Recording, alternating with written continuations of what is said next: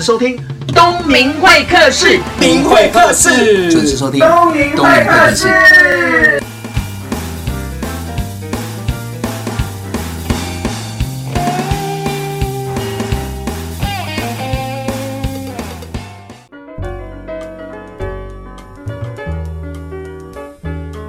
大家好，欢迎收听东明会客室。今天这次邀请的这个创业家呢，已经邀请了四个月。那每次跟他通电话，他都没有接电话。那为什么呢？他就告诉我说，他不是在运动的路上，就是在健身房运动，所以他没有时间接电话。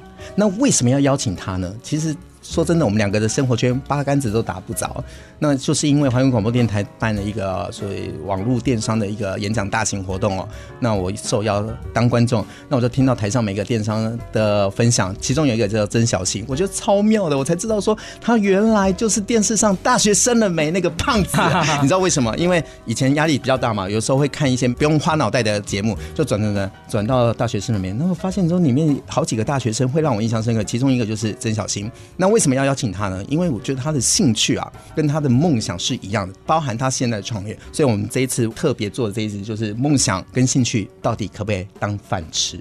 欢迎曾小新。Hello，大家好，东明好，我是小新，然后很高兴能来到这个节目，因为其实觉得东明是个很正面，然后很活泼热情的，所以我还蛮期待这次的访问跟节目。真的哦，然后我们也因为那个演讲认识嘛，在网络上、脸书也互相互动，像情侣一样，每天在聊天啊，吃饭没啊，吃饱没啊，半夜情侣一样，你这样子会让人家误会，而且你刚分手哦，没有一年的啦。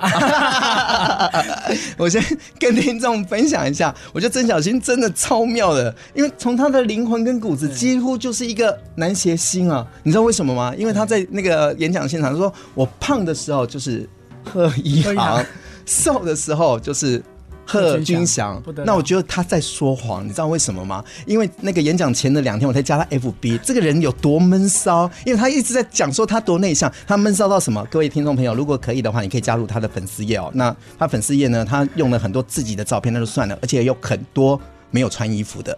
他他是露他的胸肌跟腹肌，但是我要鼓励大家是，我觉得他的背景是一个激励故事。为什么呢？因为他以前很胖，对，然后胖到现在变瘦了，瘦了有胸肌跟腹肌。他现在体脂是多少？十六。哇塞！如果有在健身，就知道体脂十六要多难控制啊。郭富城才十五哎。对啊。哇，吃要挑着吃，对啊。然后挑着吃，嗯，运动变要比较花时间在上面。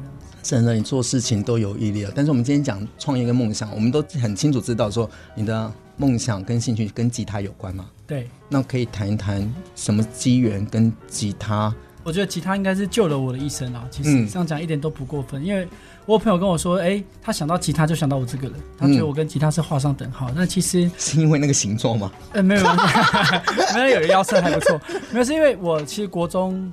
高中是一个很叛逆的孩子，其实我一直找不到一个方向，嗯，然后开始突然，因为我从小到大蛮喜欢唱歌，虽然没有唱的很好，然后就想说，那我来学吉他好了，嗯，那学了以后就开始有兴趣，那想说，那我就去上课，然后发现好贵哦，然后我想说，那我能不能把我上课学到的东西再做个网站分享给大家，嗯，然后也不会做网站，爸爸妈妈又不给我买吉他，又说吉他那么贵，你学会我再给你买，嗯，那一把四千多块，三千多块。我没有买，怎么学得会？但我爸就一直跟我坚持说，你只要学得会，你要多贵我都买给你。嗯，啊，我就不会啊。以前有这样的经验吗？学东西半吊子？哎，一辈子其实，在吉他以前，我什么事情都是很容易半途而废，就是三分钟热度，然后玩完，然后就丢在旁边。任何东西都是，所以我爸妈这样的估计也是蛮正确的。所以那时候开始在学吉他，那个吉他是谁的？哦，我买了，后来我跟我爸爸妈妈自己说，你们给我试一下嘛，我会认真弹。后来我爸爸就给我四千块，然后去巷口买一把吉他，嗯，然后就很珍惜啊，想说就是我要开始学吉他。那时候你大？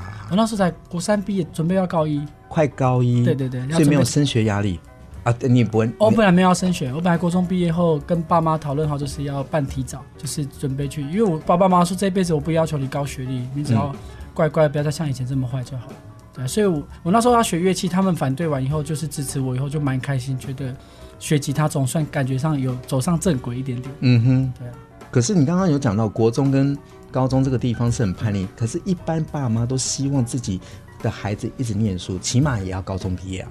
对，可是我那时候很坚持啊，我很坚持，不爱念书，不爱念书，所以才会一间又换过一间。对啊，最高纪录你高中换四间啊，三四间。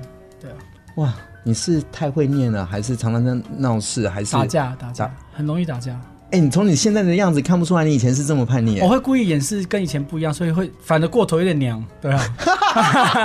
不会啦，然后声音就像胖 T 的声音，就会胖 我都没有讲自己讲，真的，哎、真的有点像，有点像啊。就我朋友说，哎、欸，拿你电话声音哪里怪怪？我说不用怪怪，就是胖 T 的声音。呃，听众朋友，什么是胖 T？我们应该不用直接解释吧？不用吧？这个我朋友每个都觉得很像啊。高中念了四个学校，而且在第五个学校还顺利毕业，同时也得到呃，就是全校的模范生，就很讽刺啦。就是因为我高一的时候，老师说。你这小孩子以后一定没有用，就是觉得又打架又干嘛，而且那时候跟老师也常常吵架，呛声，然后吵架，可能就拍桌子，然后呛老师。那中午人家都在午休，我就是想要去练吉他，就是去吉他社，嗯，那也常常跟老师杠起来，嗯，所以你跟吉他的缘分是从国中开始，国三毕业的暑假，高一大概是算国三毕业高一。你可不可以跟听众分享一下，你怎么跟吉他，就是哎、欸，就是我要的。哎、欸，我觉得可能是一见钟情呢。我觉得因为双鱼座比较浪漫嘛，其实我任何乐器我看到都没有感觉，嗯、但吉他我觉得它好像在那边会发亮。我是？天生我不知道，可能是注定吧。看到它，我觉得哎、欸，感觉好像很适合带出门，然后弹弹唱唱，感觉很帅。可是刚开始练的时候手会痛啊，超痛。对啊，通常经历这一关，大部分就半途而废了。对对对对对，我那时候蛮惊讶自己居然学得住，而且那时候每天就是上课都在试那个手的茧。对，然后想有时候会都没有感觉，还拿火烧。才发现哇，自己真的练得很勤的，茧已经厚成这样子。所以你是认为自己吉他可以很帅是吧？呃，可以把妹。因为我们学校那时候是全校都女生，所以其实 学不学都没有太大差别。听众朋友有听到重点啊？因为全校都是女生，所以他才学吉他，是这样子吗？而且我可以告诉大家，他学了吉他，而且当了吉他社的社长，社长，而且还四个学校。四个学校都是社长。对啊，你看当社长的目的是什么？就是要让人家崇拜嘛。那社长事情不一定要多啊，都是嘴巴叫人家做事嘛，是这样子吗？最忙的是副社。社长，所以你一定要抢社长那个位置。社长其实是公关啊，就是跟大家打哈哈。对对对对对。教学有教学部的。哇，所以从那个时候开始跟吉他有结缘。对，然后开始跟人群接触。那引起自己的兴趣，也是从那个时候。对，然后也会诱发自己想要学好，因为当成社长以后，别人会来挑战你啊。新的社员进来就觉得这个弹的如果没有怎么样，怎么当吉他社社长？社长谈的没有我好。嗯哼。就是很像一个道馆的馆长，如果你打拳是打最烂的，对，好像也不行。是，对对，所以就想，哎，那我一定要确保我可以在这个学校里面弹的是最不错，就是这个吉他社的扛把子就对了。希望是，所以站出去，就算弹的不好，但是气势一定要够，或者是那一把吉他真的很厉害，嗯、或者学校的教学来问你，你不要说不懂，然后觉得啊，你怎么啊，学长怎么了？对啊，好多，副社都比你厉害，真的不好。我们真的很有画面。好了，我们先休息一下。我们今天聊到就是小新跟吉他的结缘，有结缘了，然后就变成兴趣。兴趣怎么样创业？我们下段再来聊。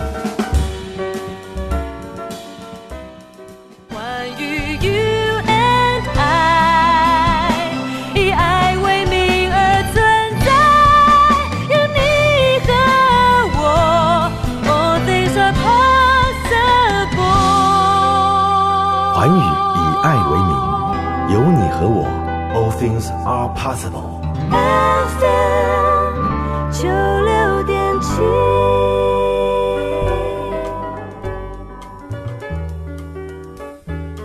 欢迎回到东明会客室的节目现场，我是主持人王东明，我是小新。啊，小新很厉害哦，一下胖一下瘦，那现在瘦到帅到吓死人了。那这样子，因为你现在都在网络上 po 一些帅照，有帮助到你的吉他生意吗？没有哎、欸，销量好像有掉一点点，可是 po 太多张，太密集。对，没有啦，我 po 照片最主要是给自己一个目标啦，因为我其实在这一年给自己的目标就是希望一年后看到自己的体态是可以达成梦想的样子。因为我从小到大我没有真正瘦过，就是维持比较长的时间，然后想说应该来个穿个三十二腰啊 S 号什么什么。所以下个目标想说一年后来实现，但又怕一年后自己会无限延期，想说四月五月，然后算了，没要定在自己的生日来拍一张就是形象照，然后给自己一个目标，就不要带多，就三月九号这一天到了以前一定要赤裸的上半身给大家看，这样。我不知道该怎么接话，因为我觉得人是要有目标的，一定要对，真的要有目标。但是我从来没有想过说自己设立目标，然后变瘦之后就去拍一张上半身有胸肌跟腹肌的这个照片，然后贴在 FB 让大家羡慕。就是让他知道我做到啊。哎，真的不容易哎。对啊，你做事情都那么坚持，因为我为了要访问你，我上网找了一些资料，也看了你的影片。有一段影片就是大学生的美，有帮你做一个特辑，就是在你二十天之内一定要瘦下来。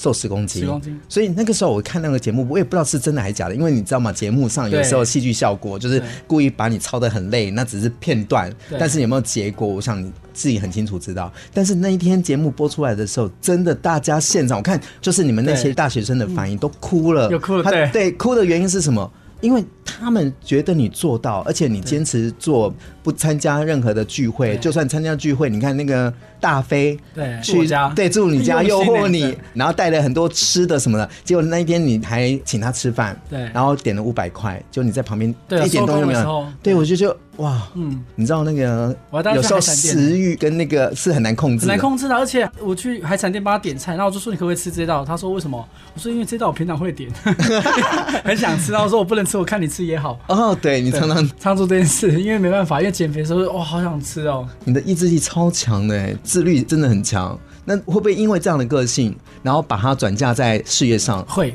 我觉得我是有目标以后，我就觉得没有完成他自己会一直过不了那一关。嗯，比如说我这几年愿望是说，希望让家人过好的生活。对，所以好的生活就是哦，要么不外乎是房子或车子。是，那有目标以后，我就会告诉自己，那就没有喊累的理由。嗯，然后就是再忙个五年、十年、二十年，就会觉得有动力。我们想想吉他好，刚刚已经有兴趣了嘛？对。可是要把它变成是工作跟事业，一定会遇到很多的瓶颈跟挑战。会。而且那时候你的发迹是刚好网络串起的这个 timing，你怎么会想到在网络上卖吉他？好问题耶，因为那时候其实十七八岁也穷，其实除了网络上我也没有钱可以在其他地方开店，因为没有办法开店，开店就是要成本嘛。对对，对。光租金啊、装潢啊、进货啊，对吧？那十七八岁在家还可以赖在家里用家里的水电啊，嗯、然后吃住在家里嘛，然后我就去买一台二手的 server，就是自己架网站。其实不是因为厉害，是因为最省。嗯，我不可能去一个月花几万块去租一台主机。对，因为那时候学生没什么钱，然后就自己买一台电脑，然后灌软体，然后开始经营。嗯，然后因为那时候做网站的人很少，台湾几乎没有人在做网站。因为那，那是在一九九九，一九九九。嗯，因为那时候做网站门槛非常非常的高。可想那时候没有什么 Facebook，没有无名相簿，甚至没有任何的想象得到的网站。嗯哼，所以台湾只有两个网站，可能奇摩跟番薯藤。对，还不是叫雅虎。嗯，所以那时候做网站，几乎每天都可以有几千到上万人来浏览，是个很可怕的流量。嗯、会有流量，但是不一定会购买。一开始还没有想那么多，因为一开始想说，初期最早是想要跟大家分享我的教学。嗯，但我发现我几天后主机，就其实我会自己架主机是。后来也承受不了了，去外面租主机也被赶出去了。为什么？流量太大，大到他们觉得你是架个色情网站吗？怎么流量会这么的异常？上面有你的照片吗？没有啊。哦，对，那就是放一些弹弹唱唱的什么的。那也没有 YouTube，所以我的流量会让那个伺服器的其他的用户会受不了。对，所以不希望你。对，所以变成主机商希望我。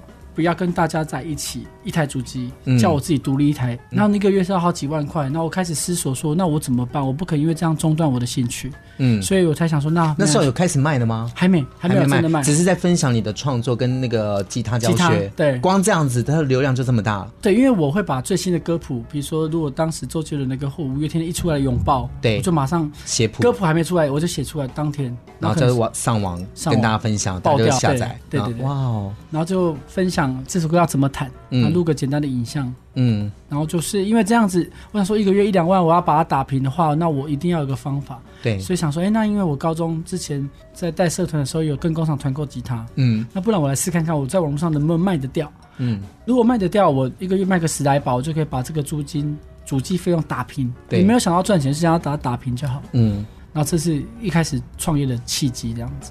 误打误撞，哎、欸，真的就是误打误撞啊！嗯、先从兴趣，然后这样转过来，然后加网，这样开始只是分享你的乐谱跟你的表演，对对，然后就没想到就开始卖吉他。但是卖吉他这件事情，你也是要跟盘商拿，对，而且可是你那个时候才高中生，嗯、人家不理你啊。我就第一次带着蛋姐去，然后工厂老板就说：“哎、欸，你的想法不错，哎，那你要不要去巷口乐器行买？”嗯，就是他讲的毫无逻辑。他说你的想法不错，是说在网络上。对对对，那有可能是客套话。对，然后那但我建议你这几把就不要跟工厂订，你就去巷口买就好，因为两三把就不像是跟工厂订的量。对。然后我就跟他说：“可是我觉得网络上是未来的机会啊。”嗯，那时候你相信还是你真的？我真的相信呢、欸，其实，嗯，因为我觉得不知道那时候可能。没有人做的，没有人做啊没有人做的，去试试看嘛。就觉得说，因为我自己看得到这把吉他，而且我常常在帮学弟妹挑琴，对然后我想说，我挑过的琴你们放心，我我那时候一箱吉他来，我通常有两三支会被我退回去啊。对，我想说，你们如果相信我，甚至还帮你们调好音送到你那边，没有理由你会退啊。是对啊，后来倒不是退货，因为根本就没有人会订。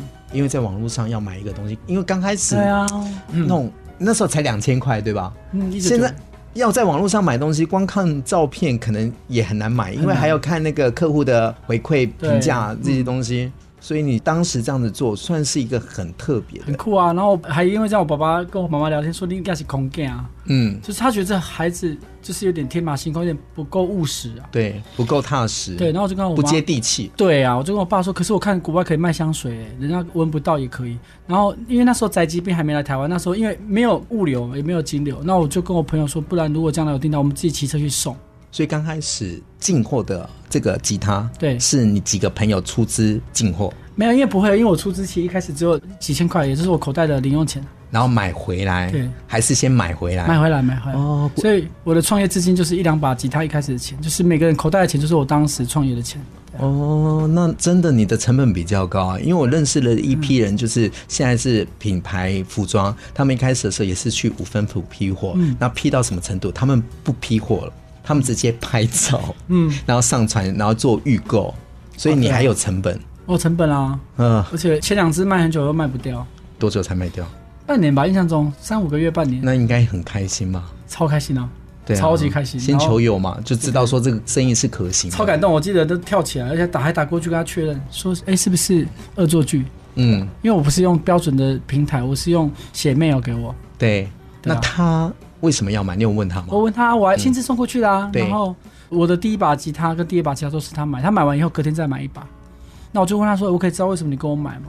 然后说：“没有啊，感觉很便宜啊，就是一个蛮冷漠的一个高中生吧，蛮冷漠的。”那他本身会弹吉他？他也是刚开始要学，刚开始哦。然后后来他隔天再跟我订，一样用很冷漠的口吻跟他说：“哎、欸，我要再一把。” 然后就说为什么？他说他带去社团学弟妹说怎么那么便宜，就再买第二支。所以我前一个客户跟第二个客户都是他。哇哦，对啊，然后就大概赚四五百块吧，然后就骑回泸州，就很高兴，跟我朋友约约去庆功，嗯、然后就去吃麦当劳，就把它吃掉了，就觉得啊天哪！就是如果每天可以这样子卖，我一个月有一两万块。然后那时候想到想那时候想的比较单纯嘛，就想太棒了，就是我可以把主机费打平，然后可以继续我的教学，嗯，就觉得超开心。而且你那时候为了要让生意更好，你花了很多的心思跟小小的心机，对对，想要与众不同。嗯，例如说，为什么全世界茫茫人海这么多人在做吉他，人家要选择我的？是。然后那时候我去跟工厂，工厂说你不能打自己的品牌。工厂就是一些被淘汰的，或每几个月换个牌子再出发。嗯，我说我不要，我就是用我的名字，我就要让人家知道这个牌子是可以信任的。嗯，他说你这样人家干嘛买你的？我就说好，那我就推出我的。等等，你的意思是说你在卖吉他的时候就懂得做自己品牌的吉他？对，我从一开始做吉他就决定要做自己的品牌。所以那时候几岁？十八九啊。那个时候你就懂要做自己的品牌。可能是想红吧，我不知道，就想要有个自己的名字在吉他上，会觉得很开心。因为我觉得有品牌一个名字要经营，坦白说要花很多心思跟着对。但是你知道要瓦解一个品牌也是很容易的。易对，那你才十八岁就懂得做品牌，我觉得这个事情就不简单了。呃，希望与众不同，真的，嗯，就是每一把吉他打的我的名字都是责任，所以我那时候想很久，因为。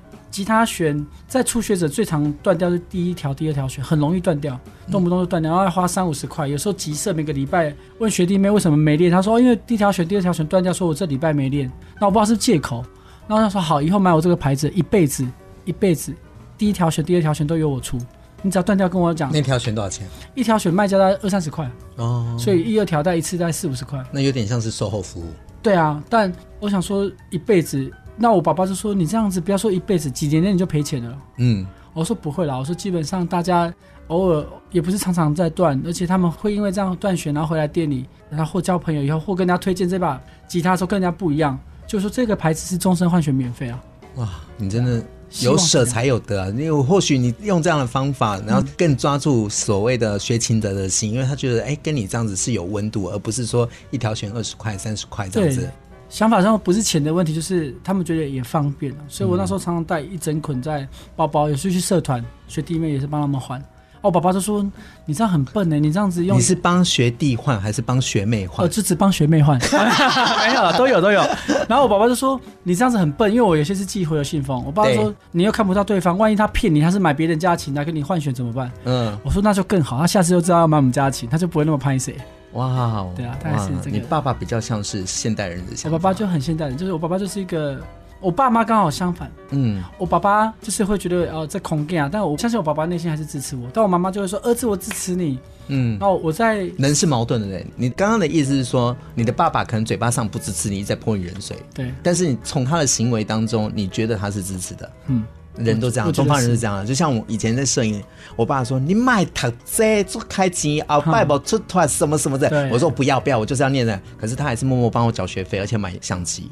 后来想想长大，我就觉得其实他是支持，只是你知道是死老爸，辛苦吧？对，那嘴巴讲的就不一样。对啊，哎，我们刚刚讲到那个你的吉他品牌，对，我印象最深刻的就是那个白色吉他。哎，好厉害，有做功课，因为其实很少人跟我提起这件事。你知道为什么吗？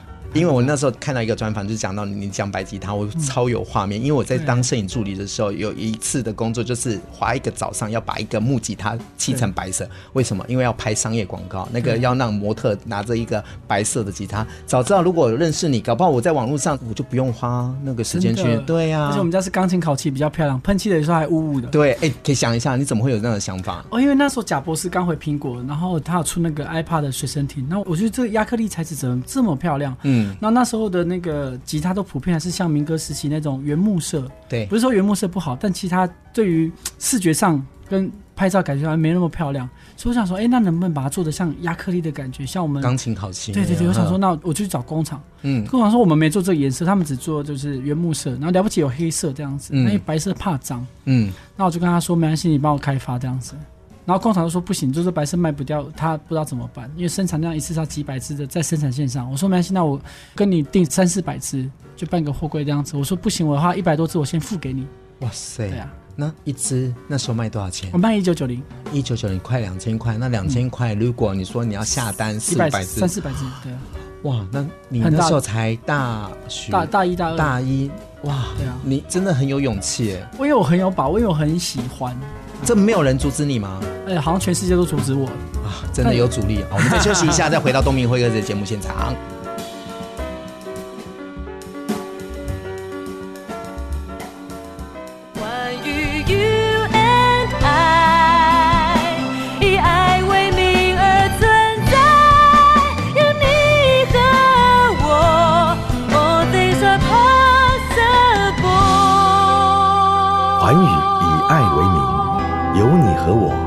Things are possible。FM 九六点七。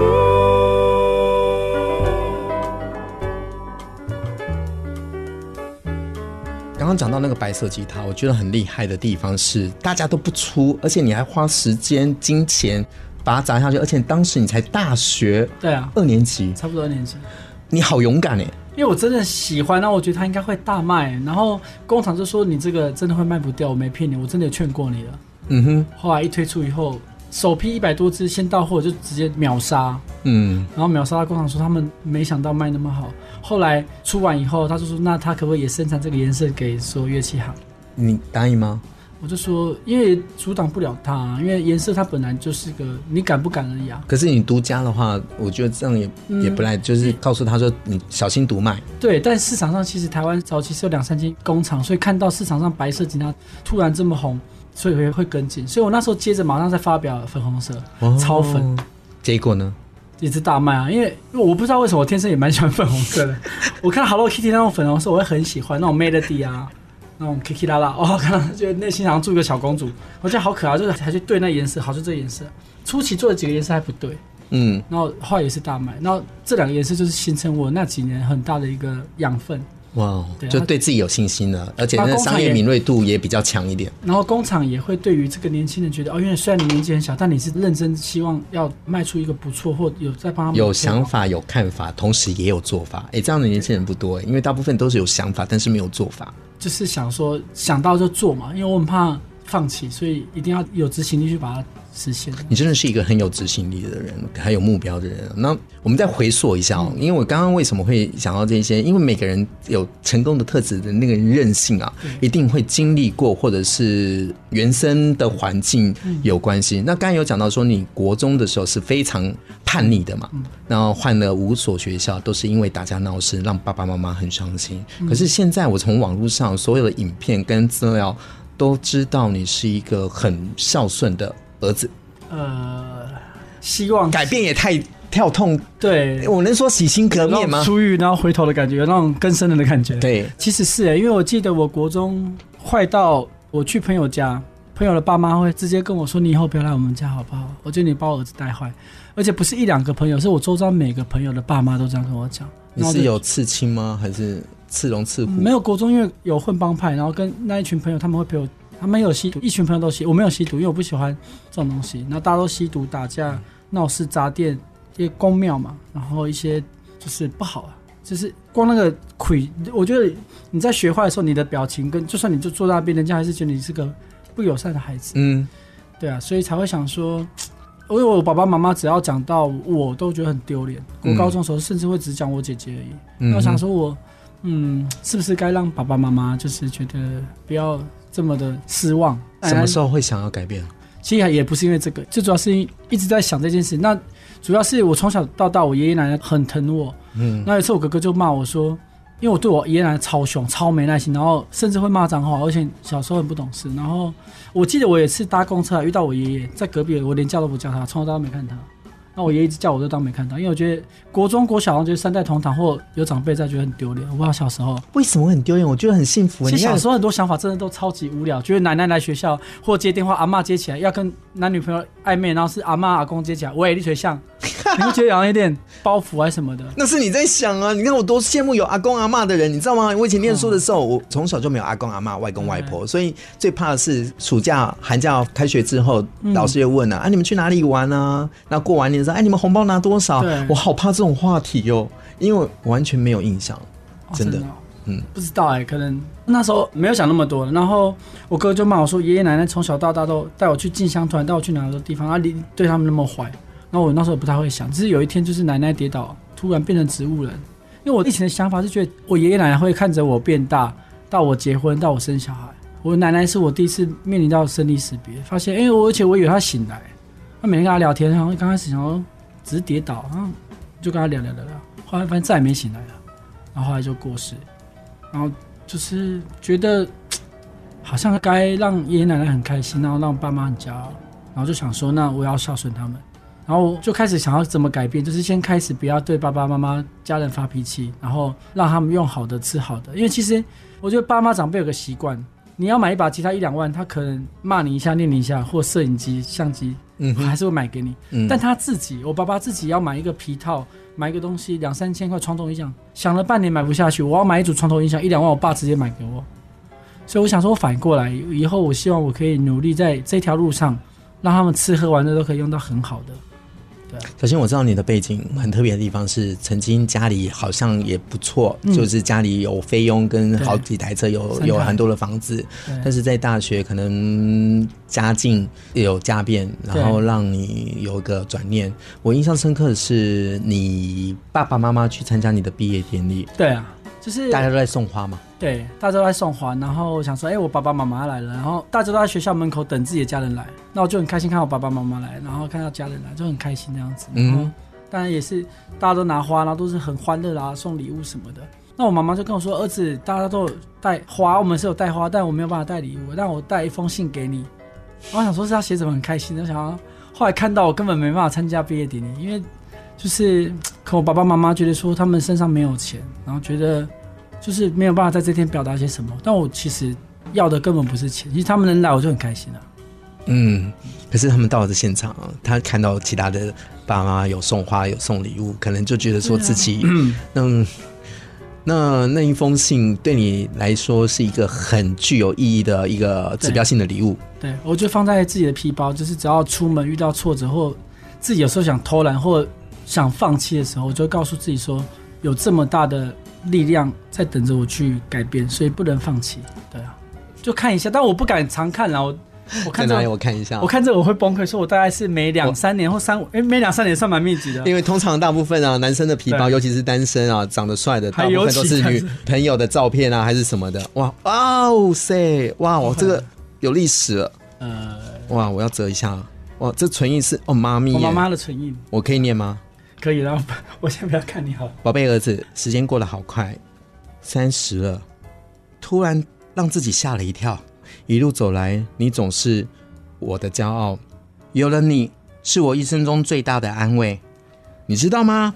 这个星期六是你毕业典礼，好人家的父母都会为你准备好的礼物，可是我们什么都没有，只会拖累到你，让你的身心都疲惫。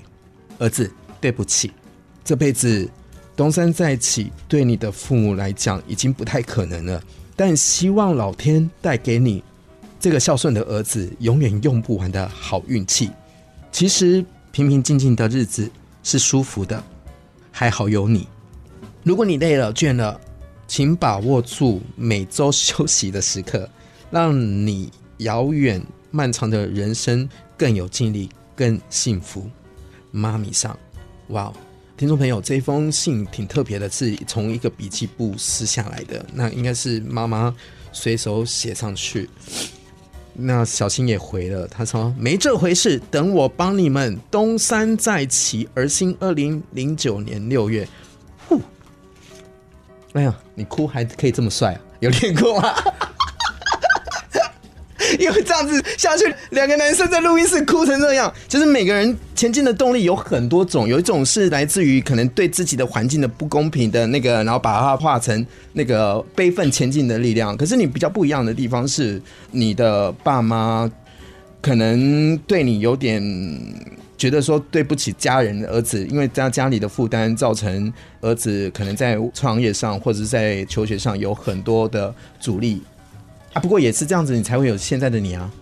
其实应该是我看到这封信是很心疼啊。其实我觉得我创业，我觉得创业本来就不会怕苦啊，就怕苦就不要创业，就是进厨房就不要怕油烟，所以我不觉得苦。只是我妈妈在我这一辈子的环境中，她给我感觉就是不会哭的人，乐观的人都是很开开心心。嗯，所以在毕业典礼看到这封信的时候，我才知道她内心其实她也是很很愧疚，或觉得亏欠什么，但。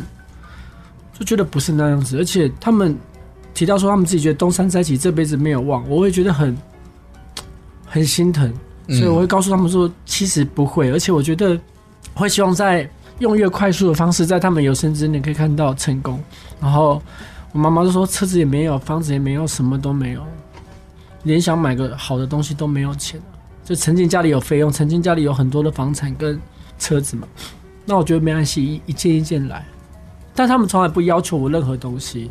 我妈妈常说：“你熬夜是不是因为为了家里干嘛？”跟我说：“没有，我熬夜纯粹是刚才在看棒球，看什么？就纯粹。”你也不喜欢让家人担心了。对啊，确实是。但我觉得这样很好了，我觉得给我一个很大的动力。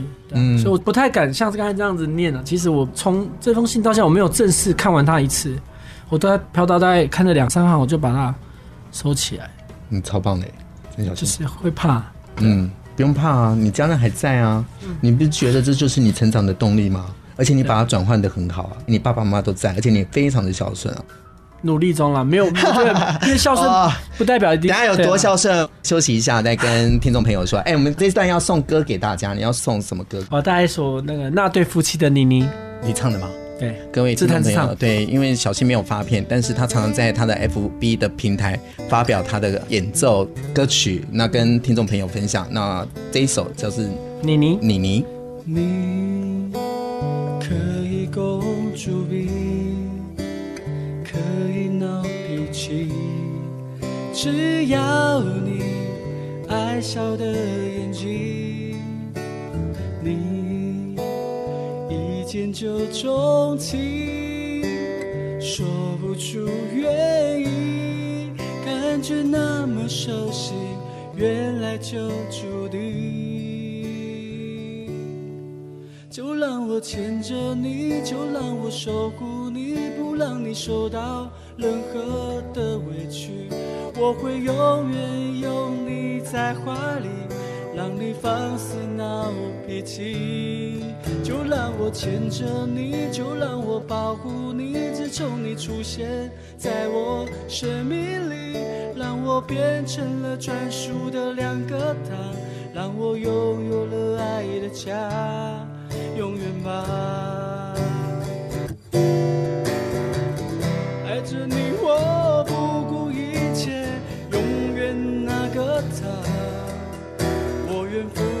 所有，我不能没有他。我牵着你，守护你，受到任何的委屈，我会永远拥你在怀里，让你放肆闹脾气。就让我牵着你，就让我保护你，自从你出现在我生命里，让我变成了专属的两个他，让我拥有了爱的家，永远吧。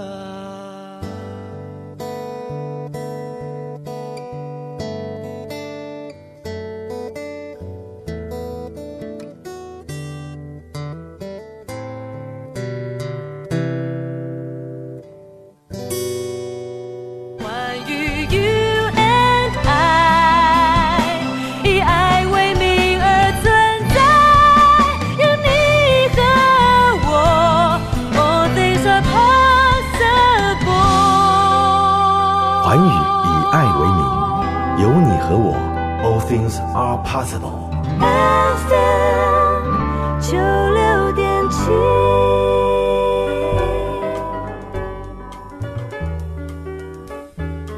啊，终于哭完了，然后，哎、欸，不错哎，两个帅哥在录音室这样哭，对啊，而且没有酒，是讲两个帅哥吗？我们好不要脸啊。对啊，一个讲世界的郭富城，一个是彭于晏。哦，不是我说，是大家都这样说。哎、欸，可是他也是一个很努力的人哎，嗯，真的，而且而且我知道他很久，而且我跟他合作过，就刚好是他在最落魄的时候，呃，合约关系，对，那个时候他刚好是在去拍那个翻滚吧阿信，可是这样一路走过来，他也走出自己一片天啊。嗯，他其实很厉害，而且你有他身上的特质啊，就是坚持啊。嗯，你看他也。要为了演脚踏车选手，就把自己变成脚踏车选手的样子；演拳击就变拳击的样子；练、嗯、体操，对啊。那你看那个光饮食控制跟运动那个意志力，这根本就不是人啊！你也不是人啊！你看那天看电视节目，你二十天。就可以瘦十公斤，嗯，这是真的还是假的？是真的啊，因为我那时候就是想说，制作单位居然把一整集都在我一个人身上，我觉得我不能，因为那时候制作人只问我一句话，他说：“我跟你讲一件很疯狂的事。”我说：“好，你说，我们如果大学生录一集是为了你一个人，然后但你要瘦十公斤，你做得到吗？”嗯，我说我可以。他说：“你是可以还是觉得不行？”他说：“如果不行的话，就不要。”嗯，因为他说觉得这样很特别，就是可以挑战一个很大的极限。嗯，我说我可以。他说：“你真的可以吗？”我说：“我想，因为我那时候把工作推开，就是整个月都没有进办公室啊，然后就是专心的跑步健身。我算一下是可以的，后来就答应他。嗯，对啊，然后就开始挑战这个目标。那个时候就花了二十天录制这一集，嗯、中间就是有一些片花。对，中间还被规定不能去录影呢，超心疼的，嗯、就不能去跟大家见面。大家见面，就二十天之后就哇哦，对，而且我看的那一集也挺特别，嗯、因为你这样在。重新一个瘦的曾小欣出现的时候，你的那群大学生朋友，包含纳豆都哭了，而且你妈妈也在现场也哭了。对，可能觉得太疯狂。其实我妈家人看到哭，可能是心疼吧。嗯，就是儿子瘦了十公斤，然后什么三餐都吃的不一样啊。嗯，对啊，然后可能觉得那大学生为什么要哭？你瘦了，他们也可以。而且他们中间有陪我出过几次外景。啊，因为出完外景，我都会带他们去吃饭，或陪他们吃饭，他们就我真的很辛苦啊。对啊。那可能也久没见面吧，二十天没见了。哎，我们讲一下，因为这一集是梦想跟兴趣可不可以当饭吃？我们刚刚看到，就是从你喜欢吉他到现在这样子创业，已经十几年都跟吉他有关。那如果可以的话，你觉得要怎么鼓励听众朋友兴趣跟创业怎么样当饭吃？呃，我觉得梦想一定可以当饭吃，而且是很坚定的，因为你有兴趣，你才会坚持。对，因为我觉得创业最可怕就是你一定要学会告诉自己这能成功。马云有说，就你说一件事情，大家如果都说可以做，那那件事千万不要做。嗯，对啊。那我觉得一路上一定要相信自己，然后坚定。对、啊，嗯我觉得是这样子。那如果不坚定的过程当中，会很辛苦啊。像我个朋友，他也是说他很努力想要创业，后来他两个月后就说：“哎、欸，这两个月做不起来，我店要收了，要干嘛的？才两个月，两三个月而已啊。”我说：“你也太快了吧。嗯”然后他说：“不然呢？”我说：“你至少要给自己。”一两年的时间吧，我说，因为很多东西，seven 也是花了七年才起来啊，嗯、多少公司赔到现在还在赔，Uber 到现在还在赔钱。嗯、我说，你给自己的时间太短了，而且太急着要赶快赚到钱。嗯，对啊，所以我觉得要给自己一段时间，对啊，嗯、但要在计划内，你不要说哦，你觉得会赚钱，但是它是八十年后，那太晚。嗯，你一定要觉得二三五年内一个停损点，一个停损点，一个目标，短期目标啊，应该是这么说。对，有短期目标就是往中期目标再跟长期目标再走。对，因为有人说没有梦想比贫穷还可怕，真的。所以我觉得有梦想是一件好事，做不做到都算。那你现在吉他已经算是一个很成功了嘛？嗯，那有没有对曾小新这个品牌想要做自己吗？嗯，对啊，因为 通常 厉害的人不会只有一个事业嘛。对对，又虽然我们现在想到吉他就想到你，想到你就想到吉他，也是一个创业家嘛。那既然你有那个 skill，就是那个能力，嗯、或许在其他的舞台当中，你会期待你自己。我会希望，因为我国中那一群朋友几乎都中辍生，嗯，然后其实对于很多国中本来功课很好或品性很好，后来中辍或到高中，有人被抓去关的。嗯、那曾经我朋友说，你可不可以试着把自己的故事，像我以前国中老师有邀请我，要不要跟以前的国中生，或他们学校还有叛逆的，都把自己的例子。跟他们分享，我曾经有想过，说我如果可以多帮一个是一个，因为我周遭的朋友，我比较无奈，是我那群朋友后来都过得很不好。嗯，对啊，我我们偶尔还会聚会啦，然后有一次聚会，我爸妈还吓到，我爸说：“你来偷笑吗？”我说：“没有，那是我国中的朋友。”嗯，因为都已经是，所以你希望有机会能帮助一些可能在成长求学的过程当中，跟我一样叛逆，然后遇到可能一度觉得家里比较没温暖，然后觉得你叛逆成群 这样子的朋友，我们好，谢谢你在我的广播说出这些话。那我听众朋友啊，我知道你们可能是在各地当中有需要讲师的，或者是 那欢迎呢，你跟曾小新联络，曾小新的 FV 非常的好找。那如果他不答应呢，你就把这一段的节目。节目给他听，对吗？你想做吗？想是问题，做才是答案嘛。都没要狂教我，因为我有人群恐慌症。这是我可以教你，这我可以教你，这我擅长的。我可要闭关，对我连那个哑巴的看不见的我都可以教。真的，我讲的是真的，所以我一直在尝试我自己的教法。好，教帅的可能困难度有高一点，尴尬了。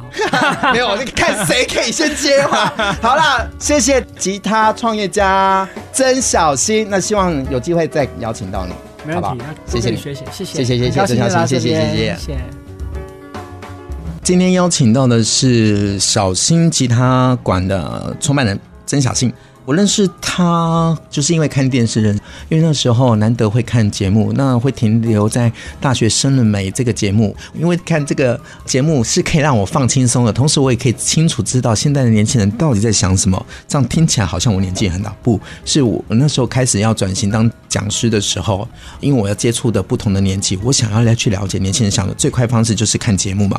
那小新在里面的大学生当中，他是比较有想法的，也会有做法，同时我觉得。他从他的幽默、个人幽默的方式来节目分享他的专业，我觉得超妙的。梦想跟兴趣可不可以当饭吃？曾经我的梦想跟兴趣当饭吃，也被很多人质疑。因为如果听众朋友跟我的学生都很清楚知道，说我很喜欢拿相机拍照，我过去也是摄影师，当兵前中后都是摄影师，可是。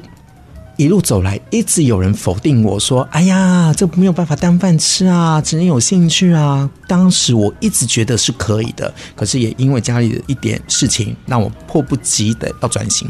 小新也是刚开始只是想要学吉他，想要耍帅嘛，然后学好，然后开始学吉他之后嘛，就开始写谱。那写谱也也因为他去当了吉他社的社长，那也希望他的同学或者学弟妹能够有资金买到便宜的吉他，他就跟吉他的大盘谈。那也慢慢慢慢就这样创业了，在网络上写网站，然后开始卖吉他。那当时他十八岁，我觉得超厉害的，有想法有做法。就像他说的，马云有一句话影响他：别人说好的，别人说对的事情就不要去做，因为大家都在做了。所以做一些大家不肯定的，把它做好是最重要的。目标要明确，要非常的明确。而且你过去是什么不重要，最重要是你现在你怎么样去规划你的未来。刚刚有讲嘛，他在国中、高中的时候是非常叛逆的，而且是换了四所学校，第五所学校才顺利毕业，而且还拿得荣誉奖。他说很讽刺，可是我在旁边看来，我觉得可能是叛逆期吧，再加上没有被人家家人肯定，被朋友肯定，难免会遇到不对的环境，然后不能说扭人扭曲的人格。但是我觉得他真的很可爱的地方，是因为家人，因为奶奶，因为妈妈，然后让他有所改变。所以那个大学毕业典礼，妈妈到现场的那一封信，虽然折在他的皮包里面，那我看到那个字，只是笔记本撕下来写的。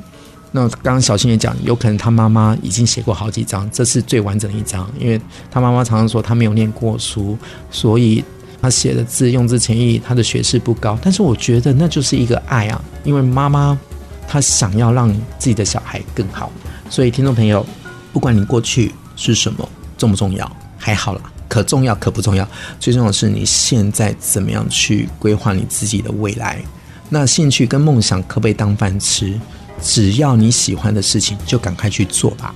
你做了才知道有没有饭可以吃啊，是不是？最怕就是只有空想。谢谢大家收听今天的东明会客室，希望你们今天的这一集能够有收获。谢谢大家。